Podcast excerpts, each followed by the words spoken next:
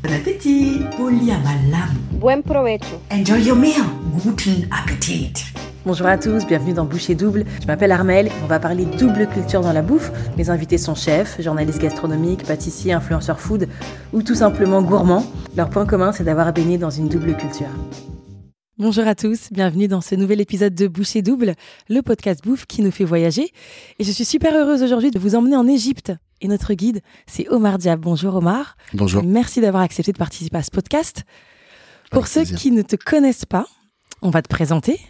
Mais c'est pas moi qui vais le faire. C'est pas toi non plus. C'est Pauline, ta femme. D'accord. On l'écoute Décrire la personne qui partage votre vie en moins d'une minute est un exercice difficile, cela mériterait bien plus. Généreux, ambitieux et déterminé, Omar cache également par pudeur une grande sensibilité qu'il partage à travers sa cuisine.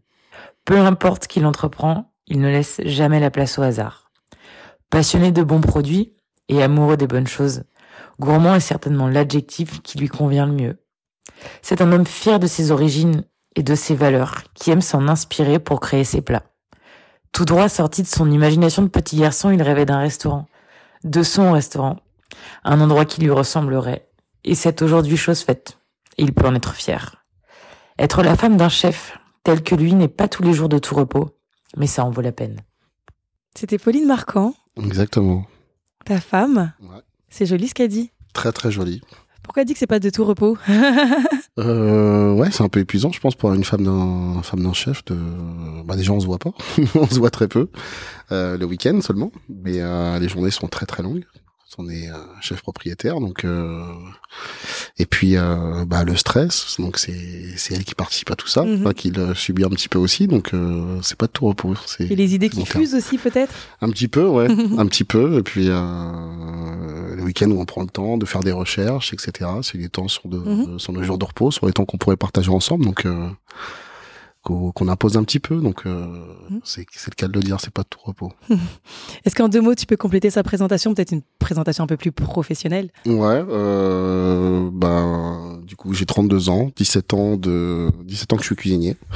Euh, j'ai commencé à l'âge de 15 ans par un pré-apprentissage euh, en banlieue parisienne, dans un restaurant traditionnel. Puis ensuite un apprentissage euh, au train bleu, dans la gare de Lyon. Mmh.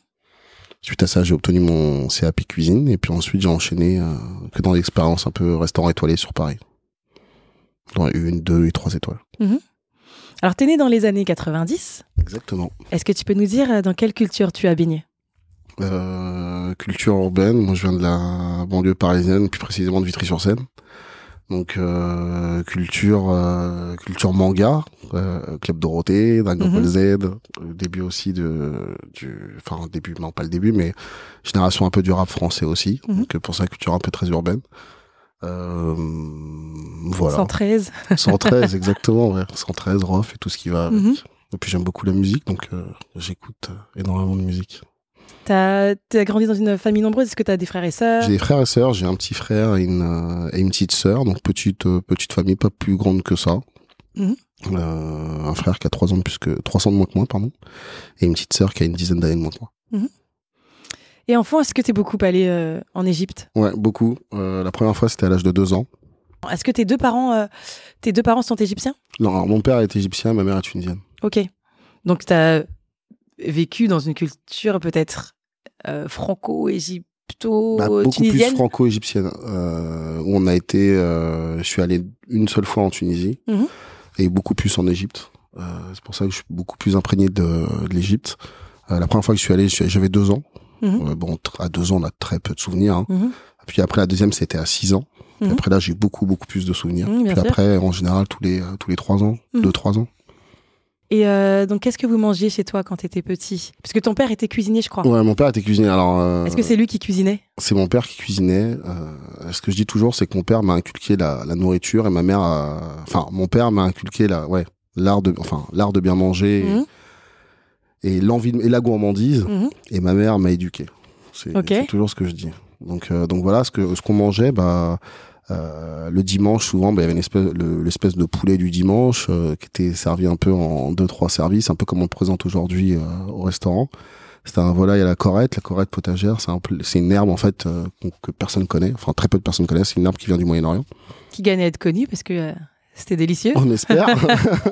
on espère. Et sauf que, euh, bah, en fait, on mangeait ce, cette volaille. En fait, à 11h30, on mangeait le, le bouillon de la volaille, en fait, parce que la Mhm. volaille, en fait, était pochée, puis ensuite rôtie. Donc, la première partie, on mangeait vers 11h30 midi le bouillon de la volaille Mhm. avec euh, les des lettres alphabet dedans, euh, l'aileron, le cou. Donc ça, c'était un peu le premier service. Mhm. Et après, on passait réellement à table euh, vers 13h, 13h30. Et là, on mangeait euh, la partie, euh, les parties du volaille, le, le suprême, la cuisse qui est, elle était rôtie. Et c'est un peu de cette manière aussi qu'on qu'on le sert là au restaurant. Et en fait, la corette potagère, donc euh, c'est une herbe qui a pas spécialement de goût, qui ressemble un peu en un croisement entre l'oseille et l'épinard. Et euh, j'avais pas envie de la faire venir d'Égypte. Et du coup, on a réussi à en faire faire pousser à, à mon maraîcher qui est, euh, enfin mes maraîchers qui sont Thierry et Lise Riant, qui sont à Carrière-sur-Seine. Et du coup, ils ont réussi à en faire euh, à en faire planter. Et Mhm. on a réussi à récolter là, on a récolté ça, ça au mois de au mois de juillet. Là. On a tout récupéré, on a tout fait sécher. euh, dans le 78. Exactement. c'est exactement ça. Puis euh, non, mais ça me tenait à cœur d'en avoir de la fraîche et pas juste l'acheter euh, chez l'épicier. Euh, même s'il y en a des très bonnes, mais euh, j'avais pas envie, euh, souci un peu écologie Mm. et et que la boucle soit un peu bouclée quoi. J'avais pas Mm. forcément envie de faire venir un produit qui vient de 5000 km. Enfin voilà, je Mm. me suis dit pourquoi ne pas essayer? Ça fonctionne, ça c'est bien, ça fonctionne pas, ben on fera autre Mm. chose. Ça fonctionne donc euh, je pense que même la récolte l'année prochaine sera encore meilleure. Ah, c'est la, C'est la, la toute première. première. Ah oui, la toute première, ils ont planté ça au mois de mars. Ok. On a C'était un gros test, l'été. quoi. Ouais. C'était un gros test. C'était Ok. un gros test. Et donc, ton père qui cuisinait, il cuisinait plutôt des plats euh, euh, égyptiens Ouais, ou... ouais, exclusivement les plats égyptiens. Après, lui, il était cuisiné dans un restaurant français et un Mhm. peu italien. Euh, mais il cuisinait à la maison que des plats égyptiens. Donc, euh, ça passait ça, la volaille, la corette, le, le gratin, euh, le gratin de pâtes, euh, euh, le pigeon farci, les Mhm. légumes farcis. Beaucoup, beaucoup de plats égyptiens. Est-ce que tu l'aidais en cuisine? Euh, bah, franchement, honnêtement, non. Non, pas du tout. honnêtement, non. J'ai même pas d'histoire à raconter. ou, La euh, première fois que tu as cuisiné quelque chose, euh, la première fois que j'ai cuisiné quelque chose, j'ai même pas de souvenir. qu'est-ce qui t'a donné envie de, de venir cuisiner Je sais pas. Honnêtement, je sais pas. En fait, euh, je sais juste qu'à 15 ans, à 14 ans, ça m'a pris. Euh, j'ai arrêté le collège avec en quatrième et je suis parti. j'ai pris un cursus pro. Donc, et je voulais devenir l'échappatoire. Ah, Non, même pas. C'était même pas du tout un échappatoire. Au contraire, non. Je savais que je voulais faire ça. Je sais pas pourquoi, comment, mais Mhm. je savais que je voulais faire ça. Pourtant, euh, voilà, ma mère ne cuisinait. Mon père cuisinait, mais il travaillait aussi, il était cuisinier, donc il travaillait beaucoup. Mhm. Donc on mangeait surtout le week-end. hein. Avec ma mère, on mangeait pas du tout euh, cuisine maison. C'était beaucoup de boîtes parce que ma mère travaillait aussi du matin Mhm. au soir, donc euh, fallait se nourrir un peu tout seul. Donc on est très loin des, des plats traditionnels à la Mhm. maison. Mais euh, non, je sais pas, ça m'a pris euh, comme une un peu comme une évidence quoi. Je sais pas, je, savais qu'en arrivant en quatrième, enfin, je voulais devenir cuisinier. Parce que c'était ce que t'avais vu aussi peut-être. Ouais, euh, peut-être. Est-ce que c'est un mélange de c'était l'époque où l'émission les émissions de cuisine peut-être commençaient, Mhm. euh, si je me souviens. euh, donc je sais pas. Honnêtement, je saurais même pas l'expliquer. Ça m'est ça m'est venu, je sais. Et puis après, quand j'ai choisi quelque chose, en général, je suis assez déterminé. peut-être ça, hein, les vocations. Ouais, c'est peut-être ça. Ça ne Exactement. s'explique pas. Ça s'explique pas. Mais franchement, ouais, j'ai pas vraiment de.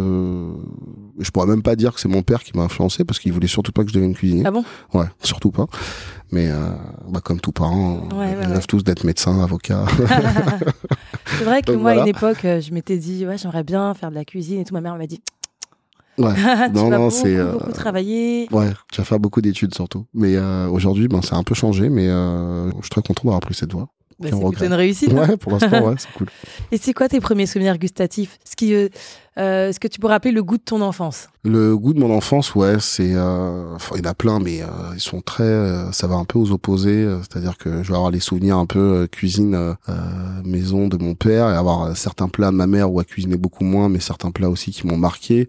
Euh, mon père, bah clairement, ça va être la volaille, euh, la volaille à la corette, euh, aussi les légumes farcis, donc c'est les feuilles de vigne farcies. Ton père, lui, il a porté la corette de, euh, d'Égypte ou Ouais, euh, hmm. ouais, ouais. Pour le coup, quand on partait en vacances, il revenait avec, mais il revenait Mm. avec de la séchée, parce que Mm. la fraîche à transporter, voilà. Et en fait, on revenait de la sécher et ça se présente un peu comme comme une poudre, quoi. Et, de voilà. Et puis donc lui, il la ramenait et surtout ces souvenirs-là.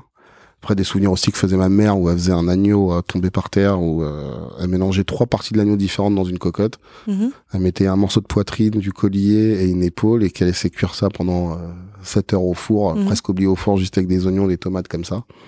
Et euh, c'est le seul plat qu'elle aime bien faire. elle aime pas cuisiner. Elle, adore venir manger ici parce qu'on s'occupe Ah oui d'elle. Ouais, ouais. Elle aime, euh, elle aime pas trop cuisiner, mais euh, quand elle le fait, elle le fait très très bien. En te présentant, Pauline, elle a confié euh, que avoir ton restaurant, c'était un rêve d'enfant pour toi. Que... un, un peu, euh, ouais, un peu un, un rêve, un peu, euh, un rêve presque, ina- ouais, un rêve, enfin, ouais, un rêve inaccessible, on va dire. Mhm. Euh, C'est-à-dire que je rêvais d'avoir un restaurant, mais je me suis jamais dit j'aurai un restaurant. C'est-à-dire qu'on a un rêve, mais on se dit ouais, c'est quelque chose dont on rêve, mais on l'aura pas. C'est pas Mhm. grave, je vais faire autre chose. et je suis passé par tous les stades où j'aurais bien été chef de palace, chef d'une grande maison parisienne. Et puis après, ce rêve est devenu une obsession où euh, j'ai voulu absolument avoir mon restaurant. Mhm. Donc euh, voilà. Voilà un peu comment c'est arrivé. C'était un peu un rêve où ouais, je me suis dit ouais, c'est un rêve, mais on- ça arrivera jamais quoi. On verra plus tard quoi, peut-être. Ça coûte train de rêver. Ouais, ça coûte rien de final, rêver. Et puis euh, c'est peut-être pas quelque chose d'accessible euh, au-delà de au-delà du point de vue finance. Et surtout, je me suis dit c'est quand même c'est quand même quelque chose quoi d'avoir son restaurant. Donc euh, je me suis pas voilà, c'était un rêve dans le coin de ma tête, mais je me suis jamais attardé là-dessus. Puis au Mhm. final, euh, je sais pas, ça s'est fait naturellement. Les étoiles se sont alignées? Ouais, les étoiles se sont alignées, ça fait naturellement. Je sais pas, je, enfin, j'étais sûr de moi. Je me suis dit, il faut que je me lance. C'est Mhm. le moment. Ça marche, ça marche pas, on verra, mais il faut que je le fasse. Mhm. Sinon, je vais avoir des regrets en fait. Je voulais, j'aime pas avoir des regrets. Et pour avoir goûté euh, quelques-uns de tes plats, même euh, plusieurs plats, si ce n'est toute la carte, je peux dire que bah, c'est de la haute gastronomie française. Hein. Ouais, c'est, euh, enfin, haute gastronomie française, je sais pas. euh, gastronomie française, euh, c'est déjà bien, mais, euh, pas modeste. mais, Les euh, assiettes sont très travaillées, colorées, Ouais. goûtues, parfois aussi euh, surprenantes. ouais, on essaye, euh, on essaye sur les intitulés, on est, enfin, on est très simple dans les énoncés. Sur la manière de d'énoncer les plats ou le travail qui sont faits par, euh, par notre personnel en salle Mhm. ou, euh, ou la manière d'énoncer c'est toujours très simple pour que le, le client puisse se rappeler ce qui a été énoncé. Et on essaye surtout d'amener des, des nuances et des textures, de l'acidité et surtout euh, toujours des choses assez corsées et puissantes qui sont toujours un peu marquantes et surtout qui, qui, a- qui ont de la longueur en bouche. C'est le plus important pour moi, c'est que c'est du goût. Donc, cuisine, gastronomie française.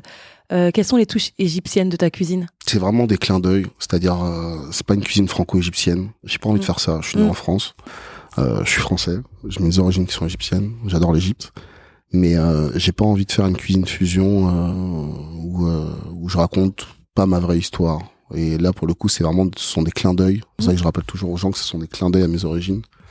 Euh, où on retrouve la boisson d'accueil, le carcadé. C'est un peu ce qu'on boit. On boit, on boit ça l'été. euh, on boit ça l'été en Égypte frais. L'hiver, on le boit chaud. Euh, voilà. Et je trouvais que c'était, c'était marrant. Enfin, et, et puis après, ça, ça, ça s'allie bien aussi avec un peu l'art de recevoir à la Mhm. française, c'est-à-dire qu'on arrive tout de suite, on s'occupe du client. C'est la première chose qu'on propose avant même un apéritif ou même avant un verre d'eau. Je trouvais ça super important d'arriver tout de suite, pouvoir attraper le client et le mettre dans nos conditions. Qu'ils se sentent tout de suite, en fait, euh, entre guillemets, chouchoutés et, et qu'on prenne soin de lui Oui, tout de suite. c'est ce qu'on ressent. Ouais. Voilà. Donc euh, après il y a la il y a la feuille de vigne en tempura où là c'est un autre clin d'œil, euh, le gâteau de semoule euh, en mignardise et voilà après ce sont beaucoup aussi bah, des clins d'œil des souvenirs d'enfance, c'est-à-dire que tout à l'heure je parlais de mon père qui cuisait la volaille euh, euh, pochée puis qui la rôtissait, c'est une technique française, je veux dire, il y a y a rien d'égyptien là-dedans Mhm. mais le fait de l'avoir vu le faire, en fait ça m'a euh, c'est comme ça que je cuis la volaille aujourd'hui. On la poche puis on la rôtit mais il y a rien d'égyptien là-dedans. La seule Mhm. chose qui est égyptien, c'est la corette. Donc euh, c'est une cuisine française inspirée avec des souvenirs d'enfance et des clins d'œil à, mon- à mes origines égyptiennes. Et dans ton restaurant, on est accueilli par l'équipe en cuisine? Ouais. Grâce à cette cuisine ouverte, on est aussi accueilli euh, par les odeurs, euh, par, par des couleurs aussi. Aujourd'hui, c'était des poires. Ouais, c'est ça. Donc l'odeur de ton enfance, à toi, c'est quoi? Euh, tellement de choses, euh, tellement de choses, les odeurs, les odeurs. Euh, je dirais beaucoup euh, des bouillons. Les bouillons, bah, toujours la même chose, la volaille, la bouillon de volaille qui euh, qui frémit, l'odeur de l'ail aussi. J'ai des énormes souvenirs d'ail, euh, ail qui, de l'ail en train de frire euh, et des oignons aussi. Euh, c'est vraiment des odeurs où euh, dès que je sens de l'ail, en ce moment on fait de l'ail un peu, on fait, on fait de l'ail frit en fait. Et dès que je sens cet ail là qui passe de de blanc à blond, ça me fait toujours quelque chose quand je sens ça. Ça me, enfin, ça me rappelle vraiment des choses. Et euh, ouais, je pense que c'est avec l'ail que ça le fait le plus. Bizarrement, c'est pas le produit le plus le plus sexy, mais mais euh, je sais pas. C'est tout de suite ça me ça me saute au nez. Puis même la corette, c'est marrant en fait de de voir de sentir en fait et d'avoir ce parfum et ce goût en bouche Ouais, ouais, ouais. en fait au-delà de chez moi parfois et, et je fais surtout goûter aux équipes quand j'ai fait ce plat et, et à mon sous-chef euh, Maxime pour qu'ils comprennent et savoir s'il comprend enfin Mhm. surtout parce que moi je suis dans mon truc euh, mais est-ce que lui il arrive euh, on va dire même en tant que client lambda qui ne le connaît pas est-ce qu'il va arriver à comprendre ce produit?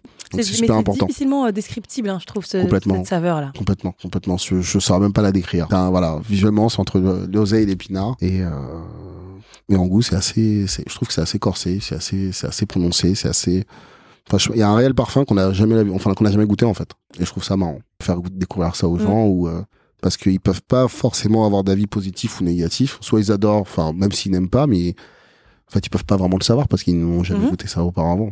Donc c'est marrant.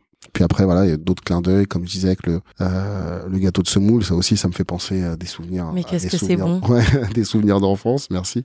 Et En plus, J'aime euh, pas les raisins Corinthe d'habitude. Ouais, Mais là, j'en aurais bien remangé, tu Ouais. vois. Ouais. il fallait, fallait redemander. en plus on propose des repas, Non, ça, faut euh, pas hésiter. Je sais pas. C'est régressif. Ouais, bah en, en- je voulais quelque chose en milliardise qui qui me ressemble et je voulais pas avoir juste des belles pièces euh, comme on peut retrouver un peu partout, petite milliardise très jolie, très présentable, très instagrammable. Je voulais quelque chose de très rustique et euh, et qui me ressemble et qui sente euh, qui enfin qu'on les gens puissent sentir la générosité et quelque chose Mhm. en fait de très simple mais de très de très bon et surtout qui marque. Et au final, les gens, à chaque fois qu'ils reviennent, c'est vous faites toujours votre gâteau de Mhm. semoule. Donc oui, oui, on le fait toujours. Vous inquiétez pas, Mhm. il arrivera à la fin. C'est Mais- vraiment la recette de ta maman? Ouais, ouais. Et, euh, bah, T'as t'as eu de la chance, toi. Hein Ouais. mais elle a pas fait beaucoup de choses, mais quand quand elle faisait, elle faisait très bien. Et donc, tu as parlé justement de l'agneau de ta maman. Ouais. Et est-ce que à l'inverse, il y a un plat euh, euh, de ton enfance non, que tu as décidé de plus t'infliger, Tu l'as tellement mangé Euh, que tu n'en veux plus? Je sais plus. euh, Non, mais euh, pourtant on est passé partout. Hein. Les knackis dans les lentilles, euh, les nuggets frites. Ouais, ouais, ouais, complètement. Parce qu'elle dit ma mère, elle me dit, euh, je sais pas comment t'en es arrivé là, parce que c'est pas ce qu'on mangeait à la maison qui t'a donné envie de devenir cuisinier, quoi. Donc, euh, mais bon, c'est, euh, mais ça reste des, c'est marrant parce que même les lentilles, j'en ai un bon souvenir justement en train de travailler un plat avec des lentilles. Et je trouvais que même ces lentilles en boîte là qui sont vraiment pas bonnes et trop cuites et mais il y avait un espèce de, de goût ultra intéressant ce goût de jus de lentilles en fait Mhm. et bon qui est un peu voilà qui fait pas rêver comme ça quand on en parle mais je trouvais ça super intéressant en fait de récupérer justement cette eau de lentilles. Et euh, non je dis enfin non il y a pas de plat qui m'ont euh... voici les raviolis les raviolis ouais si les en raviolis boîte. Ouais ouais. Oh, Voilà. ça je pense faudrait que je le refasse pour voir genre euh, pour me dire 20 ans plus tard euh, je sais pas Regoûter des ouais, en boîte pour voir ouais Mais t'es pas obligé de t'infliger ça. hein. non, non, je suis pas obligé, mais je trouve ça, je trouve ça marrant. Parce que, ouais, clairement, je sais pas, ça va faire facile, ouais. presque 20 ans que j'ai pas mangé. Ça va être marrant. Et euh, on va parler des, la- des différences de cuisine. Bah, Qu'est-ce qui caractérise la cuisine égyptienne pour toi? Euh, Qu'est-ce qui la caractérise? Bah, Je pense déjà, produit de Méditerranée, il y a quand même pas mal de légumes un peu euh, qu'on peut retrouver, qui ressemblent un peu au Moyen-Orient. Donc beaucoup de tomates, beaucoup de concombres, beaucoup d'ail aussi, d'oignons, surtout en Égypte. Euh, Qu'est-ce qui la caractérise Euh, C'est quand même très axé sur la viande. Hein. Euh, c'est euh, c'est une cuisine carnivore quoi c'est pas du tout veggie enfin il y a quand même quelque chose de veggie hein. il y a des trucs qu'on appelle les tarbés qui, sont un peu comme les falafels mais qui, ont- qui sont eux, qui sont faits qu'avec des fèves et pas avec du pois chiche donc il y a quand même deux trois trucs mais c'est quand même beaucoup de féculents et beaucoup de viande Ok. c'est pas la cuisine la plus légère je veux dire Ok. clairement mais euh, mais je trouve ça très goûtu il y a il y a il y a il y a, beaucoup de choses qui fonctionnent bien et le gombo aussi euh, qui est utilisé aussi en Afrique qui cuisine beaucoup en ouais, je Égypte connais bien le gombo. ouais ils utilisent beaucoup ça en Égypte euh, ils utilisent en frais quand c'est la saison Et Mm. qu'est-ce qui euh, di- euh, différencie la cuisine égyptienne de la cuisine française? Forcément déjà sa légèreté. Euh, la cuisine égyptienne va être beaucoup plus lourde, clairement, faut se le dire. Après, le, en cuisine française, où aussi on a quand même des sauces très très lourdes. hein. Mhm. Quand on commence à faire des sauces en hiver euh, sur des bases de crème, c'est pas très léger non plus. hein. Donc euh, non, mais ouais, mais je dirais quand même sa légèreté. Il y a quand même un savoir-faire en, en France sur la cuisine qui est, qui est incomparable dans beaucoup d'autres pays. Donc euh, déjà les sauces, même bien en, en Égypte, il c'est, ça va être beaucoup de ragoût en Égypte. Donc beaucoup de cuisine très familiale ou beaucoup de ragoût, donc il n'y a pas vraiment de sauce comme on peut retrouver en France. Euh, donc je pense, bah, légèreté, je dirais, et les sauces. Les sauces et aussi euh, beaucoup plus de végétal en France, beaucoup plus de légumes.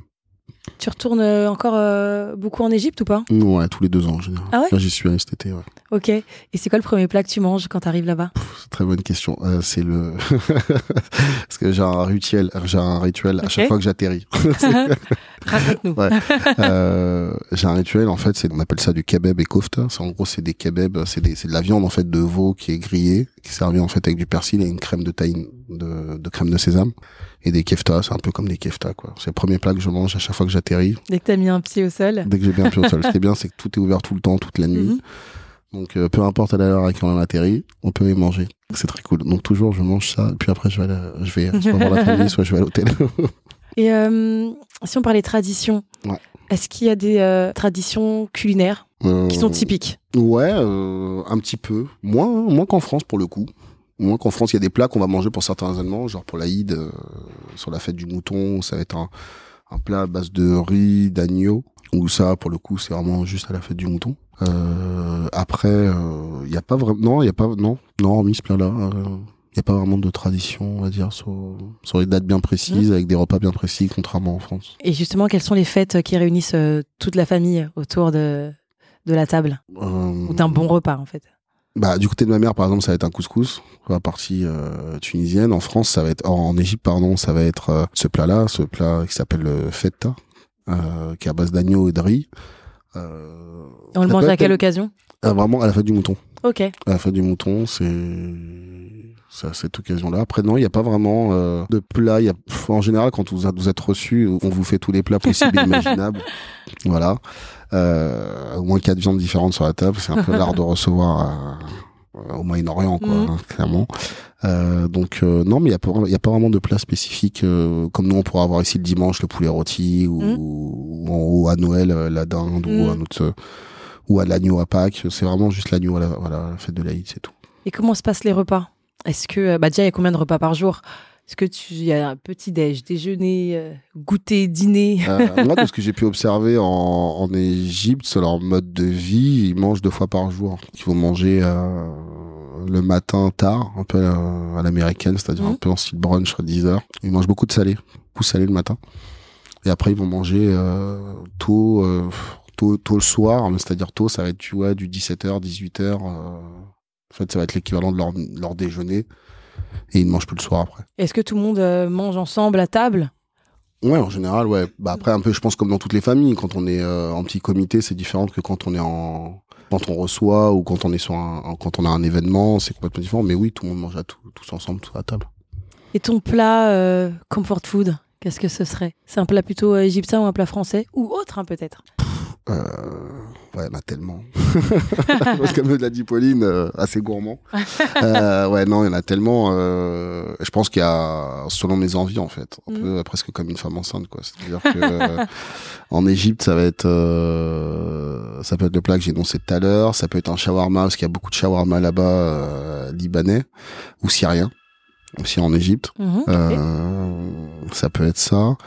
Euh, en France, franchement, ça va être selon mes envies. Ça peut être un burger, comme ça peut être un truc ultra franchouillard, Mhm. euh, une entrecôte bernaise ou, un- ou une volaille à la crème ou euh, enfin, tellement de choses. Et si t'as des amis qui te disent euh, Omar, Omar, euh, fais-moi découvrir euh, la cuisine égyptienne, Ouais. tu leur ferais quel plat? Ou tu leur proposerais quel plat? Euh, tout, dépend, euh, tout dépend de leur niveau dans, de, enfin, de- un petit peu comment. D'ouverture. ouais, d'ouverture, on va dire, ouais. euh, ouais, non, un- le pigeon farci. Le pigeon farci, je trouve ça très cool. C'est un pigeon en fait qui est, euh, qui est entièrement vidé, qui est farci avec euh, une céréale euh, qui ressemble à de l'orge, mais euh, qui est refarci donc avec de l'orge et des abats, qui est poché et puis rôti. Et en fait, le fait de pocher cette, cette viande, en fait, on n'apprend pas ça en, en France ou dans, même dans la cuisine. Le fait de la pocher et de la rôtir, je trouve que c'est le seul moyen où on arrive à garder la peau croustillante. Et euh, peu importe le temps où la viande repose, on arrive à la garder croustillante, un peu comme font les Chinois en fait, euh, avec le canard ou, euh, ou leur volaille laquée. Et euh, je pense que c'est ce plat que je ferais. Un Ça- plat ultra populaire. Ça euh, plaît à tous les coups je sais pas. Non, je pense pas. Je pense qu'il faut être. ouais. euh, ouais, le pigeon, ouais. euh, je pense peu. de Châtelet, c'est Ouais. délicat. Ouais, c'est clair. Pourtant, on en mange en France, hein, il y en a beaucoup Ouais. en France. Mais euh, non, ouais, je pense que c'est ce plat. Après, pour un truc un peu plus standard, je pense que feuilles de, les feuilles de vigne farcies, c'est très bien. Et les feuilles de vigne, là, en chips. tempura, ouais. Ouais, oh, purée, j'avais jamais mangé ça. Ouais, bah c'est, super bon. après, on fait pas des tempura en Égypte, mais l'idée c'était de travailler la feuille de vigne sans tomber non plus dans le truc. euh, En fait, j'aime pas revisiter les plats. Je trouve que c'est, euh, enfin, je sais pas, je trouve ça chiant. Et, euh, et j'avais envie de mettre en avant la feuille de vigne Mhm. qu'on la voit entièrement, une feuille de vigne, et puis euh, mais de la présenter de cette manière consciente et pas non plus farcie, euh, de manière trop classique ou de, ou de partir dans un truc un peu trop euh, Élaboré. trop ouais, trop élaboré, trop compliqué à- et trop modifié quoi. Du coup, ton plat du dimanche, toi, c'est quoi? Quand tu. Bah, déjà, si, si tu cuisines. euh, Bah, je cuisine pas trop le week-end, honnêtement. Voilà. Euh, en général, euh, soit on mange dehors, soit je vais chez la famille qui cuisine. Euh, ça, ça m'arrange pas mal. Euh, non, j'ai tellement de plats du dimanche. euh, ça peut être un couscous en famille, comme ça peut être un poulet rôti avec des potes, comme ça peut être manger dehors une viande euh, dans un resto d'un pote. Enfin, il y a, j'ai pas vraiment de, j'ai pas vraiment de règles. C'est Mm. vraiment pareil selon nos envies, selon mes envies. Est-ce que tu pourrais nous donner une recette euh, simple qui honorerait ta double culture et que les, au- les auditeurs pourraient refaire Ouais. Facilement. Euh, ouais, là, comme ça. Le gâteau de semoule, à la limite. Oui, le oui, gâteau de oui. semoule, ouais. le gâteau de semoule, ouais, je pense que c'est un, c'est un bon mariage des deux. C'est un bon mariage des deux. Je la donne tout de suite. Allez Allez, ok, go. Euh, j'ai pas les grammages, par contre. Donc, on les donnera après. Ouais. Donc, euh, du lait, de la crème et très peu de beurre. On fait cuire de la semoule, mais la semoule euh, moyenne. Très important que ce soit pas Ok. de la grosse ni de la petite. De la fine, ouais. On cuit ça à 3 minutes à frémissement. Puis on la refroidit sur glace. Très important pour vraiment stopper la cuisson, en fait, pour éviter que la semoule ne gonfle de trop. À ça, on ajoute du miel, des œufs, de la fleur d'oranger, des raisins de Corinthe euh, préalablement gonflés, dans un sirop, dans du un jus de fruits, euh, ce que vous voulez. Bah, de préférence du jus de pomme, quelque chose d'a- d'assez neutre. Et euh, dans le fond d'un plat, on met un caramel, on met du caramel, donc un caramel très liquide, un caramel à l'eau, clairement. Donc on fait, on, on fait un caramel avec du sucre qu'on détend avec de l'eau, on met ça dans le fond du plat. On mélange, on ajoute cette, ce mélange d'appareils donc à base de semoule cuite, fleur d'oranger, miel et des œufs. Et ça, on cuit pendant un quart d'heure au four à 170 degrés. Et surtout, on le laisse reposer pendant une heure et demie à température ambiante. C'est le plus difficile. hein. Voilà. et à consommer tiède. Ni réchauffé, ni refroidi, vraiment tempéré. Faut être un peu patient. C'est pour ça que nous, ici, on le cuit deux fois par jour, midi et soir. Et euh, on le cuit à midi, comme ça il sort à 13h30, enfin, il sort à midi et quart. Et à 13h30, 13h45, premier départ client, il est prêt à déguster. Top cette recette. Ouais, je vais, je vais tenter, mais bon, on attend les grammages et tout, mais ça a toujours l'air simple, hein, quand ouais on, ça a euh, toujours l'air simple. Mais euh, la petite astuce, le petit tip, c'est vraiment de refroidir la semoule. C'est le plus important. Mm. Vraiment de la mettre euh, en glace, c'est-à-dire dans un cul de poule, et bien bien la refroidir rapidement, qui va empêcher la surcuisson de la semoule et justement retrouver un petit peu ce, ce- cette cuisson parfaite. C'est noté, merci chef. On va passer, on va passer au match. C'est la dernière partie de ce podcast. Ouais. Je vais te proposer euh, des éléments. Il va falloir que tu choisisses euh, si tu préfères le français ou l'égyptien. Donc c'est le match euh, France-Égypte 2022. Ouais. Donc le pain, plutôt français ou pain Ouais, là, c'est égyptien trop dur. Hmm. Non, honnêtement, c'est non, mais euh, le pain égyptien parce que j'en mange rarement, donc on va Mhm. dire le pain égyptien, mais le pain français, il y a, personne qui fait mieux. On peut. enfin, On voyage, on cherche une bonne baguette. euh, Non, c'est pas possible. Mais je veux dire le pain égyptien parce que pareil, j'arrive pas à en trouver. Enfin, non, euh, le pain qu'on trouve au Caire, on le trouve nulle part ailleurs, mais vraiment nulle part ailleurs. Et Qu'est-ce qu'il a de spécial? Je sais pas. Il est. euh, je suis en train de réfléchir à comment on va le- pouvoir le essayer de le refaire. Déjà juste pour ma culture perso. Mais euh, c'est un pain, c'est un pain euh, avec la base de farine complète et en fait qui cuit un peu comme des pitas, euh, qui cuit de manière quotidienne. On voit les boulangeries à, à même la rue là-bas. Et euh, c'est un pain qui est qui ressemble à une pita mais qui a une farine si particulière et qui est, qui est fait avec de la levure maison, qui donne un goût, je trouve, extraordinaire. Ok. Donc euh, je choisis quand même. euh, À choisir. Ouais, à choisir la France, mais euh, mais parce que j'en mange rarement, enfin un peu des deux. Mm. Quoi. Là pour le coup, je peux pas répondre. Joker, allez. Le café. Le café, le café, non, en France. Ok.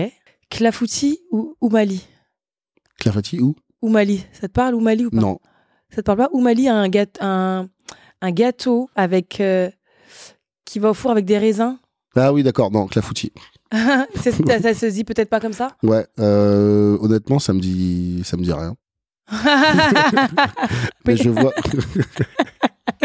Ça n'existe pas, je mais de vois- quoi parles-tu, Armel? Non, mais. euh, O-U-M apostrophe. Ah ouais, ok, d'accord. Ok, d'accord. Ok. Eh Tu connais pas pas Si, mais je savais pas que ça s'appelait comme ça. Ah oui? Et puis euh, non, pas ça. clafoutis. Clafoutis. Ouais. Basbousa ou riolet? Basbous. ça. Ouais, ouais. Une madeleine de Riolet, c'est bon, mais euh, je peux m'en passer quoi. Ouais. Ouais. Alors j'espère que tu vas pas me dire, euh, mais qu'est-ce que c'est encore ce truc? Ataïef, ça te parle? Oui. À Taïef ou crêpe Suzette? Non, à Taïef. Ouais. Moi, je suis pas fan des crêpes Suzette. C'est bien une crêpe roulée? Ouais, c'est exactement ça. Ok. Et euh, pour finir, Mohamed Salah ou Benzema? Là, c'est dur. Là. T'as déjà utilisé ton joker? Ouais, c'est clair. Non, euh... Ouais, allez, Mohamed Salah. Ouais, Mohamed Salah. Et comment on souhaite bon appétit en Égypte? Belhana ou Shefa. Ok. Merci, je pourrais pas répéter, mais c'est- si joli. Tu peux le redire? Belhana ou Shefa. Merci. Avec plaisir. Merci beaucoup, Omar, pour ce moment très sympa. On a voyagé, on était au Caire. Cool, trop cool. Merci à toi. Merci d'avoir écouté cet épisode de Boucher Double. On se retrouve aussi sur Instagram, Boucher Double Podcast.